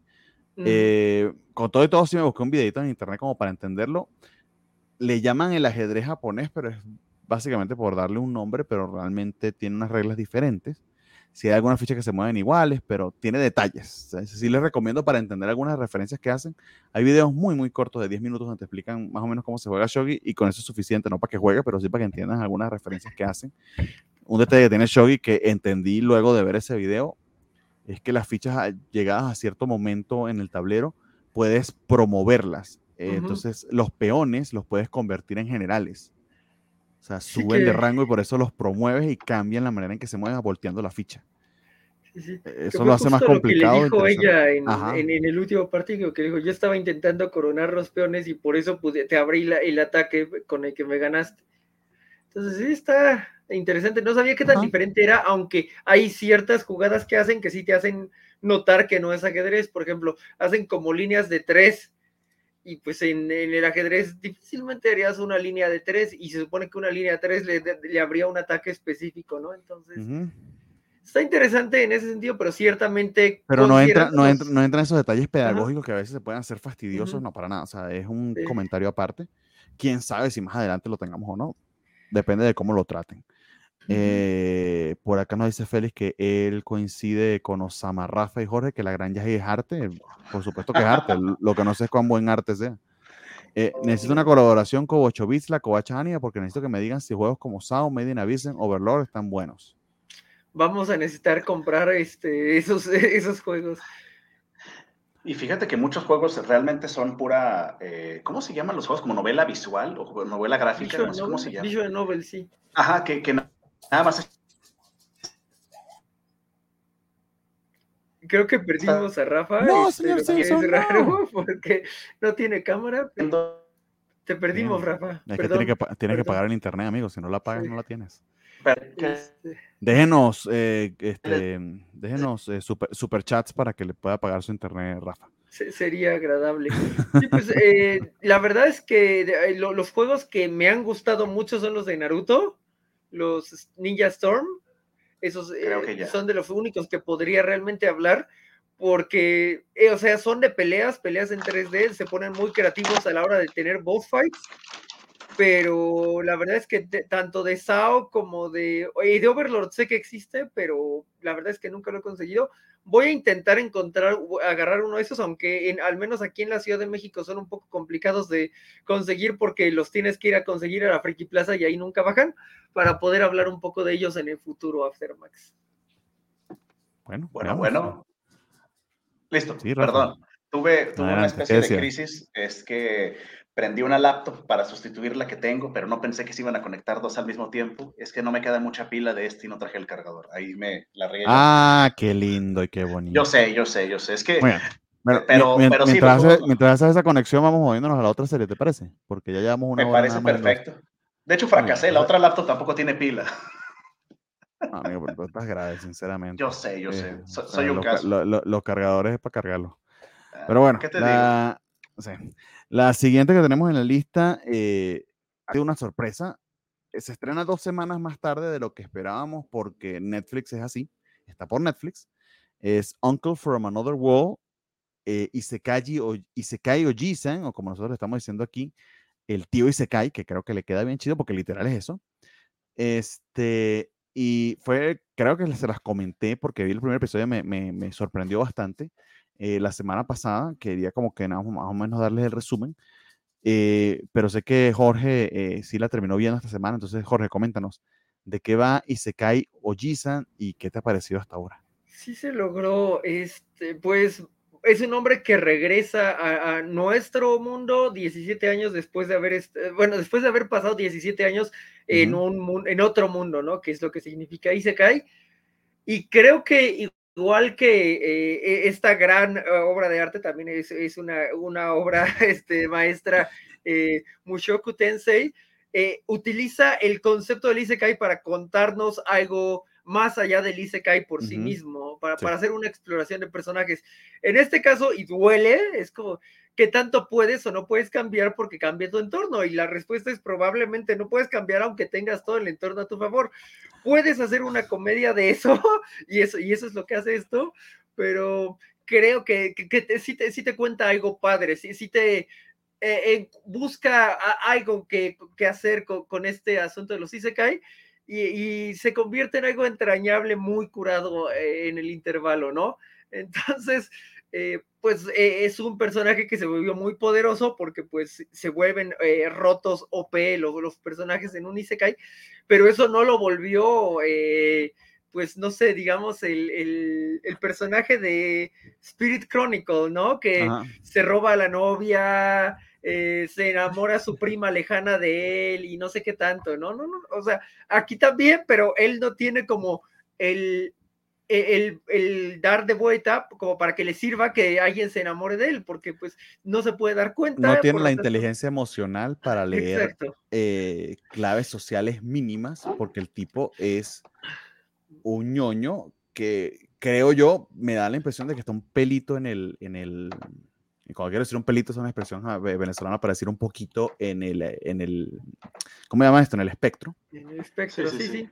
Eh, sí, creo, sí creo que tiene un toquecito allí, eh, porque hay claves sociales que él no lee, eh, sencillamente, y hay un ejemplo, y es graciosísimo, sobre todo si lo, sobre todo nosotros tenemos mucho tiempo viendo anime, creo que tenemos las capas que tiene el chiste, aunque creo que es un buen trabajo para explicártelo. Voy a tratar yo de explicárselo sin entrar en mucho detalle. Se supone que este tipo está representando 17 años después en el mundo del anime es el 2017. Él desde el 2000 hasta el 2017 estuvo fuera. Este, y en algún punto en el primer episodio, eh, él resulta que tiene esta, una de las magias que tiene es para mostrar, bueno, él volvió, etcétera, eh, era una carga para su familia, bueno, 17 años en coma, pues toda la familia tuvo que poner dinero para mantenerlo. Eh, cuando despiertas, así como que, bueno, ya vete del hospital y no sé qué vas a hacer, porque ah, de hecho la mamá del protagonista, de su sobrino, no quiere ni verlo. Este, y está básicamente el sobrino, pues vas a decirle, bueno, tío, muchas gracias, pero la familia te dice que por favor, move on, porque ya invirtieron mucho dinero en ti y en tu estado de coma. Y es donde descubre que el tío puede hacer magia. Entonces, no, pues tío, vente a vivir conmigo y se empieza a hacer videos de YouTube para hacer dinero. Eso está genial, esa idea, porque es la idea que todos tendríamos. O sea, sí, sí. Eh, este, exacto, pero una de las mallas que tiene el tío es que puede mostrarle sus recuerdos del otro mundo, que es muy conveniente para nosotros porque lo podemos ver como una película. Eh, y en uno de esos detalles hay una elfa, que fue la que estábamos mostrando acá, eh, que es la clásica Sundere, es lo que le dice él, es la clásica, le dice la clásica Sundere, eso es todo.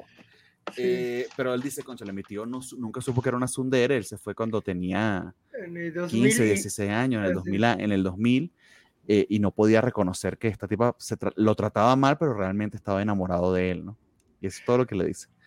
Luego el tío recibe una, una, revista porque quiere saber cuál fue el mejor juego de Sega en el 97, lo que sea. El tipo es un ñoño mal que bueno, sigue enamorado de Sega, además, o sea, ñoño y anacrónico. No, pero lo ama, ¿eh? Ama Sega. Ama Sega, sí, sí, esa es otra cosa de la que vamos a hablar, que es graciosísima. Eh, pero ya creo que saben a dónde voy, ¿no? Que este, le dice, algo le comenta sobre Evangelion, ¿no? Entonces le dice como que si eso se la supiera mucho. Y supiste que Ahsoka siempre estuvo enamorada de Shinji en Evangelion. Porque en, eso fue lo que descubrimos en Evangelio muchos de nosotros, que la Sundere, ah, esa es la gran revelación emocional que no te lo dicen en, en Evangelio, pero uno lo interpreta después de verlo 70 mil veces. Eh, y es un aprendizaje emocional y por supuesto el sobrino se queda escandalizado de cómo puede ser tan idiota que tú sabías que era una sundere. Supiste lo de, lo de y tienes una puta sundere frente a ti, ¿no? Te dice y, y, nunca lo entendí. Dice que eh, me, me, sacó, me, me, encantó porque justo él dice, no, el concepto de sundere se popularizó en el 2004 y no lo sabe yo, pero si se pone en el 2000 ya había Evangelio. Literalmente es lo primero que, que yo pensé. No, no, no. Y él solito se dio cuenta. No, no tuvo que ir a un foro de internet como quizá muchos de nosotros sí para. Ay, si era verdad que Azoka estaba enamorada de sí. Pero está muy gracioso que, que, en dos episodios te creen ese chiste. O sea, desde el principio te dicen Exacto. que él no entendió el mensaje y que todos captamos. Y en el segundo que hace la referencia de Evangelion cuando se pone las manos así de que sí lo llegó a ver porque salió, que estaba patrocinado por Sega y sale ese chiste, a mí se me hizo maravilloso. Y ha tenido momentos muy, muy, ah, muy verdad que había un juego de Sega de, de que, que, Sega patrocinaba a Evangelion. Ahí a Evangelion. Y además, si no me equivoco, eh, Hikari es la amiga de Azúcar. Hikari. No. Tiene eh, un Sega. Cuando, cuando Asuka se va a quedar con ella, juegan ah, un Sega. Están o sea, jugando. sí es cierto. O sea, eh, son datos, eso, eso me encanta. Son datos súper ad hoc. O sea, lo, la caída de, de, Sega a principios de los 2000, eh, todo esto todo es súper ad hoc. O sea, el, el que él diga que hay una Sundere en el 2004 es porque estoy virtualmente seguro de que hay Pero, pero el, tío, el tío no dice el término Sundere porque el término Sundere se inventó sí, después de. Se inventó en el 2004, sí. Pero, pero la revelación de que Ahsoka está enamorada de Shin, que es algo que no te dicen. Sí, sí. Es, si te diste cuenta, tú sabes que es una. O sea, no sabes que es una Sundere, pero no sabes el término, pero te diste pero tienes que haber dado sí. cuenta. Entonces, a mí me parece que, o sea, e, el tío somos nosotros. O sea, si te obsesionas demasiado con las cosas otaku, que no puedas ver la vida cuando la tienes aquí enfrente, escupen en la puta cara. No importa que te vayas a un mundo con un montón de poderes, hay un montón de cosas que ni te vas a dar cuenta. El segundo gran cuento, la segunda gran historia es que él tenía que ir a buscar unas, o sea, se lo ponen en el, en el, en el, eh, en, en, el juego, en el mundo en el que está, tenía que haber buscado unas flores para derretir el corazón a esta princesa de hielo Ay, y con sí, eso no, conseguir, no. conseguir la espada que necesitaba para matar al dragón. Él, en cambio, Sí. hizo un cheat code y mató al dragón directamente y se queda como la princesa de hielo. Bueno, ok, me quedo yo igual aquí. Y va y lo busca en su habitación. Está bien Para gracioso cuando decirles va a que me- buscarlo. Est- mi, conja- mi corazón está congelado, nunca me ha abierto a nadie. Siempre he vivido como una ermitaña. Bueno, pero eso es lo que tú quieres hacer. Sí, bueno, entonces hazlo porque es lo que yo mismo hago. No, y que le empieza a hablar de su obsesión del Sega, de que a, a mí la gente me aislaba porque eh, mi obsesión era el Sega y, y ahora soy feliz porque hago lo que quiero. Y al final la cara Es un, malvada que es un niño hombre, es un fan de Snyder. Dios. Pero, pero me encanta porque probablemente él creó una villana, o sea, porque al final la cara que pone Mabel, esta princesa de hielo, es una cara como de que abraza ese ser suyo, esa, esa frialdad y dice, bueno, este, seré esto, pues.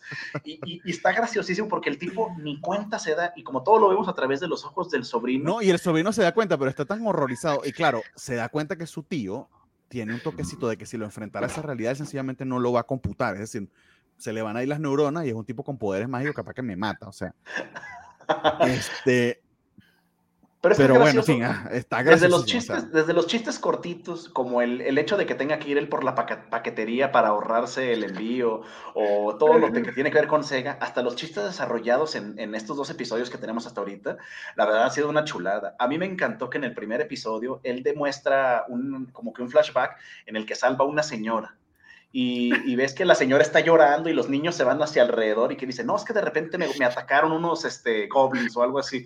Y pues claramente por el flashback ves que son los niños defendiendo a su mamá porque pensaban que los iba a matar porque, porque como es un hombre feo. y eso me, pareció maravilloso y, y, y, puede que pasen, el, o sea, tiene mucho que ver con el Isekai, que, que medio lo dicen en Konosuba, pero como que no se los creen. Pero el diseño del tío está muy chido hay, un juego de diseños aquí, o sea, el mundo del Isekai, de donde viene el tío, es un mundo idealizado como el que veríamos en Daimachi. Todos los personajes son preciosos, pero el mundo real es otro estilo de animación, otro estilo de diseño de personajes. El tío eh, no es un tipo agradable a la vista, ni mucho menos. de hecho, se, supone que, se supone que se fue a ese mundo exactamente como es, y era tan feo que todos pensaban que era un ogro. Pero está genial. es lo que nos pasaría a cualquiera de nosotros si nos fuéramos a un mundo de fantasía como el Señor de los Anillos, que todos los elfos son preciosos, ¿no? O sea, eso, e, ese choque está genial y el tipo ah, lo hizo que se aislara aún más. O sea, había, había claves que no, que no entendía, ¿no? No, no, no. otra cosa que me encanta es la voz, la voz del tío, que pues obviamente es este Dio de JoJo's Bizarre Adventure, esa, esa voz inconfundible, el papá de Chirogane en Kaguya-sama, o sea, es una voz perfecta para un personaje de ese tipo porque lo escuchas diciendo cada tontería, se me hace graciosísimo desde los diálogos, el cómo se enoja quien lo vaya a doblar en español, tiene, quien lo vaya a doblar en español tiene que cachar esa, can, eh, oye, en inglés o cualquier otro idioma, esa cadencia de de verdad el tipo no se da ni puta cuenta. Que quién sabe cómo fue que volvió del otro, del otro mundo, o sea, quién sabe qué idiotez cometió. Eh, y, y, de lo desconectado que está de las cosas que le pasan enfrente. Y ese es el gran chiste, ¿no? Y funciona, funciona muy bien. Ah, no, no, pero sí es una joyita escondidona, ¿eh? porque realmente no ha tenido tanta publicidad ni nada, ni siquiera Netflix, que es, la, que es la plataforma donde lo transmiten. Ahorita creo que ya van en el quinto episodio en Japón, aquí en, México, pues, vamos en el segundo recién estrenado, entonces, pues sí, sí tengo muchas ganas de ver el que sigue, que ojalá también pasa lo mismo, ojalá sea una serie corta, porque también después de varios episodios puede, dependiendo cómo lo manejen, que los chistes ya se sientan más pesados, más forzados. Ahorita me están cayendo de maravilla. Todos los flashbacks se me hacen una... Un, no tiene desperdicio ni uno solo. Desde la cena navideña, la cena de, cena de Año Nuevo, que están todos felices, y él en una mesita que cena y se va a dormir. Y los flashbacks, los flashbacks funcionan muy bien, Rafa, porque no te sabes toda la historia y es bueno que no la sepamos. Sí. Y además la sabemos desde el punto de vista del tío, que como que en medio de que están hablando de cualquier otra cosa, él sale con una. Ah, sí, yo una vez maté un dragón porque. Ay, qué hueva, es que tenía que desayunar, cualquier cosa por el estilo. Y, tiene, y, funciona porque estos son los recuerdos que yo estuve grabando, pero una cosa es lo que se ve en la pantalla y otra cosa es lo que dice el tío. Entonces funciona, funciona como en tres o cuatro capas, la cosa genial, porque, o sea, lo de los goblins es un ejemplo tío, eso no es lo que yo estoy viendo. No, no, y ese claramente distorsiona la realidad de una forma que, que, yo creo que esta serie está hecha más que nada para quienes ya llevamos un bagaje o una, un, un recorrido en el anime y más que nada en el Isekai porque ya sabemos de qué trata el viajar a un Isekai, sabemos cómo es que la gente se va a estos, a estos mundos, pero nunca tenemos esa idea de, oye, ¿y qué pasa cuando regresan? Y lo primero que pensé fue en las guerreras mágicas. Eh, no sé si se acuerdan que después de que vencen a Sagato y a la princesa Esmeralda, ellas regresan a la torre de Tokio, como si nada hubiera pasado. Y es como si el tiempo no hubiera pasado. Y aquí son 17 años de un señor, de un tipo que se hizo adulto en el juego, sin nada de inteligencia emocional, sin nada de, ser perspicaz, y lo hace graciosísimo. Pero, pero realmente creo que uno lo disfruta. De hecho, eh, literal es un personaje de Arrested Development, tal cual. sí, sí, sí. es exactamente lo que es. Eh, nos dice Félix Farfán que eh, la habilidad con las mujeres del tío compite con la de varios bachos que yo conozco. Ah, Félix, ¿por qué hablas de mí? Yo, yo, yo creí que éramos amigos. No, no, es, ha sido una, una, sorpresa muy agradable esta serie. La verdad es que es recomendadísima. Y eso que solo van dos episodios, ¿eh? eh quiero ver qué más este, podemos ir este, viendo. las referencias de Sega, de Evangelion, de todo lo que fue una época como los 2000, me encanta porque pues, realmente yo la, yo la viví, o sea, todo lo que están mencionando es como que, ah, sí recuerdo, sí recuerdo Garden Heroes de Sega, sí recuerdo Evangelion, que mencionen lo de Kaji y Asuka, es como que, ah, chis, no, no, no, claramente el tío no captó el mensaje que estaba mandando Evangelion y se me hace graciosísimo, me, me mata, me mata. Sí, la verdad es que eh, hay que ver cómo hasta dónde pueden llegar las referencias y también es interesante cómo cambió el mundo en esos 17 años, ¿no? Y saber que estábamos ahí en los dos eh, extremos es como, pues a tío le parece muy cool un teléfono que se desliza, que esos aquí deben de haber llegado como por ahí de 2004, 2006, cariñosillos. Este, y es de no, pues ahora ya nada se desliza, es como, pues yo no lo quiero porque no es bonito dentro de lo último que yo vi, ¿no? Este, y, pues eh, le dice... ¿Cuándo, salió, ¿Cuándo salió el iPhone, no? ¿Fue en 2008, 2008. 2008. Híjole. Sí, por eso ni los touch phones ni los vivió. No, no, no, no, no, no había manera. O, le dice, uy, esos este, diccionarios portátiles han avanzado mucho, ¿no? Porque efectivamente una palma es lo que existía en el 2000, entonces está como tratando de equipararlo y haber estado ahí te, da como una idea de, sí, claro, estos 17 años son un hueco eh, tecnológico increíble, ¿no? Y, y, y además alguien con los pedos este, sociales que tiene el de, interacción social que no lee cues, pues sí, o sea, lo, habrían de sorprenderlo mucho, más de una cosa. Eh, le dice a Aftermax Spider Games que en teoría, los, no sé por qué existe una teoría que dice eso, los juegos de anime no son buenos con sus excepciones, claro. Lo que decir que en la mayoría de las veces. Eh, y ahí se pusieron a pelear entre ellos no sé por qué, pues, si son buenos los juegos o no, realmente este no es el programa de juegos. Vayan, vayan mañana a las 8, a las, noticias mañana nos conectamos también a hacer pleito allá. Pero bueno, en líneas generales, diría que de la lista que está aquí, eh, y puede ser un poquito controversial, eh, creo que de la lista que está aquí el que más promete es Uncle from Another World. Creo que tiene más sustancia de las cuatro. Pero bueno, antes de adelantarlos e ir más allá, quiero, ya que hablemos rápidamente de la última serie, eh, que allí sí debo confesar, solamente logré ver el primer episodio.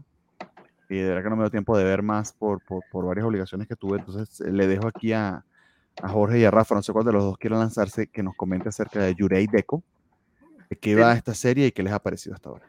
Tendrá que ser Rafa porque yo estoy igual que, que tú, Bernardo. Entonces, va, para. Mal hecho, mal hecho. Fíjate que, que, que, la serie empieza bastante extraña. La, desde, desde que viene la animación se ve bastante híjole, como psicodélica, no sabría cómo expresarlo, pero va. Eh, Yurei Deco de lo que trata es de esta chica Berry que vive eh, en este mundo como que muy apegado a la actualidad, ¿no? En el sentido de que son las redes sociales, la imagen, eh, los avatars, eh, la moneda, o más bien como que la, esto que se llama love, eh, que es como que la forma en la que la gente adquiere nuevas skins para su, vida diaria, cómo pueden ver el mundo de una forma distinta. O sea, realmente todo se trata de este tipo de cosas, de la apariencia. Y el personaje de Berry está obsesionada con una leyenda de un fantasma que se llama ay, se me fue el nombre, este, Cero, de este fantasma Cero, que supuestamente crea un fenómeno que cuando sucede borra el love, o sea, la cuenta de likes, por decirlo de algún modo, de toda la gente. Entonces es una leyenda que busca ser atrapada. Eh, Berry, conforme van pasando el tiempo, ella se da cuenta de que su avatar, que en este caso creo que se llamaba de otra forma, aquí lo tengo anotado porque sí me confundían los términos un poquito. Eh, ay, ¿cómo se llamaba el avatar? Espérame un segundito. Eh, los Deco. Deco le empezó a fallar uno de los ojos, entonces eh, ella se da cuenta de que este ojo que está malito puede ver a un personaje transparente que es el que supuestamente está causando todos estos fenómenos llamados eh, cero. Lo persigue, se hace un conflicto ahí entre que se captura, no se captura, pero al final lo que vamos a ir viendo es una serie que nos habla como de esta utopía de un mundo en el que no pasa nada malo, en el que todo se puede controlar, en el que solo te muestran lo bonito, lo que no nos gusta lo hacemos a un lado, las imágenes controversiales, los problemas, las quejas, etcétera. Entonces, como que va agarrando una especie de crítica social muy rápidamente, desde el segundo episodio empezamos a ver esto, y se va haciendo más interesante porque descubrimos que hay alguien detrás de estos fenómenos, que hay un grupo de, digamos, detectives, por decirlo de algún modo, que son gente que está socialmente aislada, socialmente apartada de todo este mundo virtual y que ellos son los que tratan de desenmascarar a esta persona para poder retomar, la ciudad digital que se llama pues Tom Sawyer. De hecho, casi toda la serie está muy basada en los cuentos, las, no me acuerdo si eran cuentos o aventuras de Huckleberry Finn. De hecho, todos los personajes tienen nombres, este, Huck, Berry, y hay otro que se llama Finn. Entonces, ahí viendo varias referencias sobre la historia. Y, y, la verdad está muy interesante. La animación se me hace muy chusca porque no es nada realista, es muy vistosa pero sí tiene muchos elementos de actualidad que podrían aplicarse a lo que es la vida diaria, el cómo te buscan presentar un mundo ideal, cómo nosotros buscamos retratarnos de una forma en específico para el mundo en general. Entonces, a mí me está gustando, llevo dos episodios y medio, el tercero no lo pude terminar de ver por pues, una situación que tuve el día de hoy, pero la verdad es que me está gustando mucho. Es una serie de, del estudio Saint Saru, creo, este, no sé si se pronuncia, que son los que nos presentaron este, Japan Sinks 2020, eh, Heike Monogatari, ¿Quién más? Este, Keep Your Hands Off Eisuken, o sea, series muy buenas, con una propuesta visual interesante. Creo que también, de hecho, Devil, Cry, Devil Man Cry Baby. Entonces, la verdad es que tienen trabajos interesantes en lo visual. Ya la cuestión de la historia, habrá quien le guste o no, y quiero saber por qué, porque realmente dentro de dentro del aspecto visual y lo que te quieren contar, sí puede ser un poquito molesto, por alguna, no sé, no sé, en el primer episodio creo que todavía no se nota tanto, pero en el segundo y el tercero sí se hace un poquito más pesadito el tema de, entender la, no las referencias, pero lo que trato de decir en simbolismo. No, no sé si me doy a entender por ahí, pero yo creo que tendría que ser unos dos, tres episodios para ver si te gusta o no. Y no porque sea demasiado profunda, no va por ahí, sino por el hecho de que, bueno, ¿qué quieres decirme como historia? ¿Quieres contarme una historia moral? ¿Quieres contarme una aventura de ciencia ficción? O sea, ese es el detallito, pues. No sé si, si en este primer episodio que habrán visto, creo que hasta ahí nada más conocíamos a este chico que se hace como transparente, que él es Huck, eh, quien está digamos, circulando por todo este mundo, pero al principio lo vemos como el villano, pues al primer episodio lo vemos como si él fuera la mala persona, vamos descubriendo poco a poco que él también es uno de los que fueron, digamos, socialmente aislados y están buscando a este fenómeno cero, quién lo controla y cómo liberar a esta ciudad de Tom Sawyer de, este, de esta utopía, de este mundo virtual creado para poder ver la realidad. Entonces, está interesante, pero sí es de gustos, o sea, sí es así como que, bueno, se me hace pesadita, no la estoy disfrutando tanto, etcétera, etcétera. O sea, ya sería de cada quien. No sé en este caso cómo lo hayan visto ustedes.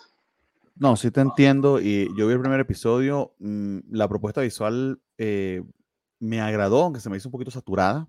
Creo que exagera un poquito con los colores, está un tanto escandalosa. A diferencia de Keep Your Hands Off Isoken, que eh, el diseño de personajes es un poquito off. Eh, funciona muy bien, en, valga aquí la, la, cacofonía, en función de la historia, porque es tratar de hacer estos paralelismos entre estas chicas tratando de hacer sus storyboards eh, y cómo ese mundo fantástico que están dibujando a medias funciona dentro de su, de su mundo regular. Entonces, eh, eso en particular, este, eh, en Keep Your Hands Off Isoken creo que funciona muy bien. Aquí eh, llevan la metáfora un poquito más allá y honestamente no es una metáfora muy original que digamos. O sea, esto ya lo he visto yo millones de veces e incluso lo he visto mejor. Eh, Black Mirror es el mejor ejemplo de eso. el episodio con, la, con la chica esta que, que es hija de, del director famoso que dirige episodios del Mandalorian, se me olvidó su nombre. Sí, sí, Bristol Howard, exacto, hay un episodio con ella que básicamente es esto, o sea, eh, que por cierto existe ese sistema en China o están empezando por implementarlo en el que tiene cierta ciertos eh, moneda social que es en función de cómo interactúes con la sociedad, obtienes algo parecido a los likes en las redes sociales y se convierten eh, en currency, o sea, es algo con, con lo que debes y puedes comprar y adquirir. En este caso ya hablan de bienes públicos, pero se termina convirtiendo en la moneda de la sociedad. Entonces, eh, es una, una crítica nada velada, bastante eh, eh, straightforward de, la, de nuestra sociedad actual. Y no estoy diciendo que no tenga puntos válidos, pero son puntos que eran de hace como 5 o 6 años. Eh, medio me da la impresión que es la versión de viejitos criticando eh, a las redes sociales y a la búsqueda de likes por, por, los likes nada más, por el postureo social. Eh, y honestamente a esta altura, 2022, agosto del 2022, eh, se me hace anacrónico. Yo esperaría algo con un poquito más de sustancia. Yo sí, lo estoy jugando apenas del primer episodio, entonces sí tengo que ser justo de que no he visto cómo se desarrolla el resto de la, de la serie, pero reflexionando y de hecho, volví a ver el primer episodio para, para, este, para, para este programa y no alcancé a ver el resto, pero volviéndolo a ver, la primera impresión que me dio me pareció agradable, me gustó, me pareció interesante la premisa, pero cuando lo vi una segunda vez dije, pero esto ya se ha dicho. Y honestamente no se está diciendo de una manera, al menos en ese primer episodio, de una manera particularmente este, interesante, ¿no? De hecho, por aquí nos dice eh, Carlitos Parra, hablando de likes, dejen su like, gente. Eh, muchísimas gracias, Carlitos. Eh, por favor, si pueden darnos un like o un, un, dislike, cualquiera de los dos funciona. En este caso, aún no son currency. No, no, no, di like, di like. No, cualquiera de los dos, cualquiera de los dos funciona para el algoritmo, así que ah, cualquiera quieran y un, y un comentario también no, no, no, no, funciona bastante. y, y, y voy, repito, o sea, el, ya se ha dicho. E-, el twist original no lo estoy viendo, la siento repetitiva y un tantito anacrónica, que no es un anacronismo tampoco demasiado eh, eh, grande. Estoy hablando de algo que cuando salió Black Mirror en su momento quizás sí, ah, wow, o sea, esto es, es, eh, es, que es lo que hace muy bien Black Mirror, esto puede ser nuestro futuro inmediato. y tiene varias capas esto que también se ha visto varias veces. De hecho, lo vi hace poco en un cómic de, de Scott Snyder dibujado por si mal no recuerdo, creo que era Francavila, de eso, de un mundo eh, en el que todos nos hagamos injertos en los ojos para poder interactuar con el mundo, que también lo vimos en Futurama, ¿no? Que el, el, el iPhone, que era el, el, teléfono ojo, si no, no, si no, no vas a poder pagar, no vas a poder vivir, porque el, encima del mundo tiene esta capa de realidad virtual con la que debe, debes interactuar, porque hasta los, la, eh, los objetos públicos están embebidos en ella. Y tienes este grupo de hackers que la gente está todo el mundo viendo la realidad a través de este ojo cibernético, de este injerto, que no detectan a este chico que está oculto para ellos y que es como está hackeándolos, ¿no? Que es así como que lo de deja de ver tu teléfono y ve, y ve la realidad. Rafa, quédate en mute, tiene un montón de ruido el fondo y no te quedas en. Ajá, que carático lo muteo. Este, que por no estar viendo la, la, la, realidad, sino viendo la realidad virtual, te, hay, eh, frente a tus ojos puede pasar un hacker que te esté, esté cambiando ese mundo y que esa, ese currency basado supuestamente en, en, en, eh, certeza moral o en, o en popularidad, a veces ni siquiera es tal. Eh, tienes el ejemplo en el primer capítulo de este tipo que heredó todos los likes de su padre, como el dinero, tal cual. Nunca se lo ganó ni hizo nada por ello, pero tiene muchos likes, tiene mucho dinero. Entonces, la metáfora está bien, está ahí, pero a mí no se me hace particularmente original ni, ni, ni valiosa hasta ahora. No sé cómo vaya a ir avanzando. Y también coincido con Rafa en que creo que abusa, sobre todo en el primer episodio, em, de la exposición. Se puede llegar a poner pesadito. Eso sí, Sainz hace algo que es muy propio de Sainz y lo hacen bastante bien, que es hacerte estos fondos em, muy dinámicos, muy animados que hacen del mundo muy, muy rico. Que en el caso particular de, de Heike Story era de un preciosismo. O sea, Heike Story yo lamento mucho no haber podido haber visto en una pantalla enorme. De verdad que se merece, se merece una pantalla gigante. Esa serie es preciosa. Este, pero aquí funciona para distraer, pero algunas se siente como saturado. Entonces, no sé. Creo que lo logran, pero no del todo. Entonces, todo esto a partir del primer episodio probablemente mejore mucho en los siguientes. No lo sé. Honestamente lo dudo.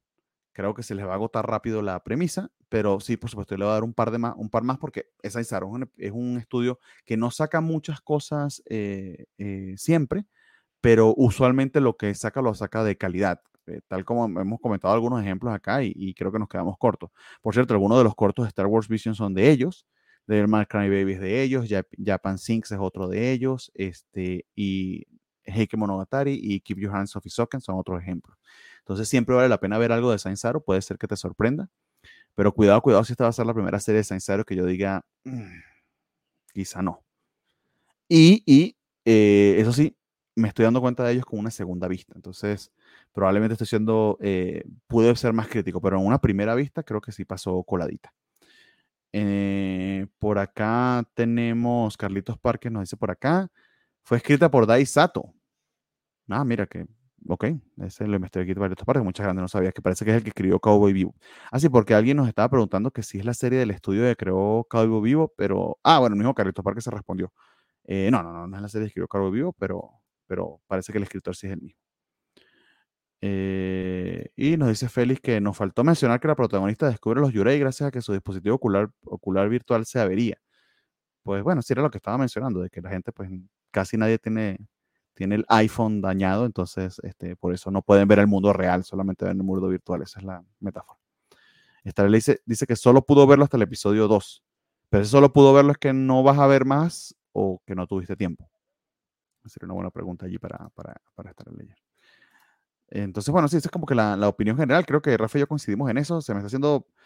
Eh, me hizo pesadito el primer episodio en un segundo watch. Eh, voy a dar la oportunidad a un par más y, y les comento. Eh, pero ciertamente también es una, al menos visualmente, eh, destaca, destaca eh, Yurei Deco y, y, y, quizá por eso también sea bueno darle, darle una oportunidad. Entonces, no sé, Jorge, si con eso te confundimos más o te convencimos más. No, pues eh, es que sí vi las primeras escenas, la, digamos la primera mitad del primer capítulo, y es como, ok, visualmente está interesante, de pronto me recordaba incluso Hora de Aventura con lo raros que están los diseños. Sí, es Hora de Aventura, sí, sí, sí, sí, sí, sí. es en donde hay un, un, un, hombre plano y todo esto, pero mm. pues precisamente está aventando mucha exposición y eso es complicado para la serie, ¿no? Sí, sí, sí. sí. Sobre todo eh, cuando pues lo estás leyendo, entonces quieres, quieres ver y leer. O sea, creo, que, creo que peca de eso en el primer episodio. Vamos a ver. Eh, vamos a ver qué tal, cómo, cómo, cómo progresa la, la, metáfora, aunque por lo que dice Rafa, como que no mucho. Entonces, bueno, ahí se lo dejo ya a juicio de, del público. Bueno, amigos, entonces con eso terminamos el día de hoy. Repasamos esta, estas cuatro series. Este, por favor. Coméntenos en los comentarios que sí van a estar viendo. Por allí Félix nos dice que, que Yurei Deco para ver si es, si es muy buena y la va a seguir viendo. Entonces, cualquier otro comentario, etcétera, que quieran dejarnos, pues, pues está el, el, el, cajón de comentarios si nos están viendo recalentado. Todo eso siempre es muy valioso, lo agradecemos mucho.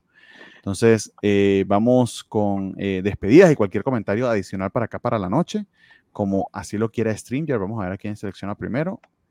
Y al señor Rafa para dejar, a, a que sus ojitos descansen.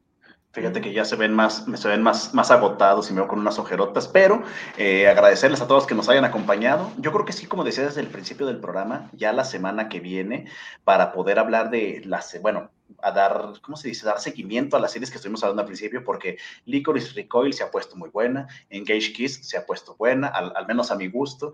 Hay varias joyitas que hemos dejado como de, de, largo por ahí, pero es que como hay, ha habido muchas series de las que hablamos estas, estas semanas, entonces, pues, pues bueno, hay que darle seguimiento a todo. Este, agradecerles a todos. Aquí abajito están, un segundo. Aquí abajito están las redes sociales donde me pueden seguir. Y ya la semana que viene, todo Pero coméntalas, acuérdate que hay gente que nos sigue ah, sí, por audio. cierto, perdón, perdón. Es arroba rafaelus33 en Twitter y en Instagram para que me sigan y ahí este, platiquemos a ver qué, qué se nos ocurre hablar un temita en general. nos vemos. Y pasamos con Jorge que se está durmiendo. No, perdón, perdón. Este, no, no pasa eh, nada. Pues me pueden seguir en, en Grive03, es esta mano la que debería estar moviendo, en Twitter, JGrive03 en Instagram o TikTok. Eh, va, ahí sí, hagan crecer TikTok, anden, por favor. Eh, creo que de las series de ahorita, la de Tío me, me convence muchísimo. También vamos a ver a los niños ajedrecistas porque como que, insisto, te calma, te baja la, la revolución en las otras, está decente en ese sentido. Estoy preocupado porque Ruby ya se me está saliendo de control y no, no, no he empezado a verla. Este, mi, mi predilección por las novias de alquiler, la verdad sí ha complicado que vaya bien en esta temporada. Eh, este, por ahí vemos que eh, aparentemente sí vendimos la de tío para Semixley. Eh, Félix Farrazana decía que la línea 3 solo la de la mítica Juventus de De Piero y Pirlo. ¿Quién era el tercero? Es una pregunta que tal vez conteste en el programa de mañana, que creo que ya hay programa mañana. Eh, Mr. Max dice que no vemos la serie que él ve. Eh, ¿Cuál es la que él ve de, de todas? Eh, habría que descubrirlo. Y mmm, a Gallada le llamó la atención la de Shogi, que está cute. Eso es, sobre todo es cute y no se puede decir más. Pues es un gusto andar por acá. Sentí que esta semana duró como montones porque tenía años, bueno, años sin estar en programa, entonces es un gusto volver a verlos. Gracias, eh, Rafa y Bernardo. Estaremos viéndonos la próxima semana a ver qué tal, qué, qué hemos encontrado y a ver si ya alcancé a Ruby. Pues sí, y quizá, quizá precisamente eh, Ruby está en la lista de lo que vamos a comentar la semana que viene, porque vamos a apenas al quinto episodio, van a ver otras cosas que, que, que vamos a estar este, comentando. Aquí un pequeñito problema de audio, pero espero que me estén escuchando bien ahora. Muy bien, amigos, este, les recuerdo la, la, la parrilla de programas de la Covacha. Estamos nosotros los lunes a las 9 de la noche. El único faro fijo en estos cambios tempestuosos del verano. Siempre nos mantenemos nunca va a dejar de ver anime, nosotros nunca nos vamos de vacaciones, hasta un 31 de diciembre vamos a estar aquí, no mentira, no sé. Este, es que no tenemos dinero para irnos. Si tuviéramos dinero, faltaríamos cada ratito. Se los juro que faltaríamos cada Por eso Nat no está, porque Nat está, de vacaciones. Dijo que, me, que, estaba. yo, sé, yo, sé, que está batiendo este, un whisky al lado de una alberca. Pero bueno. chido. Mañana tenemos noticias gamer, tal cual como este, amenazó Jorge. Espero que cumpla esa amenaza.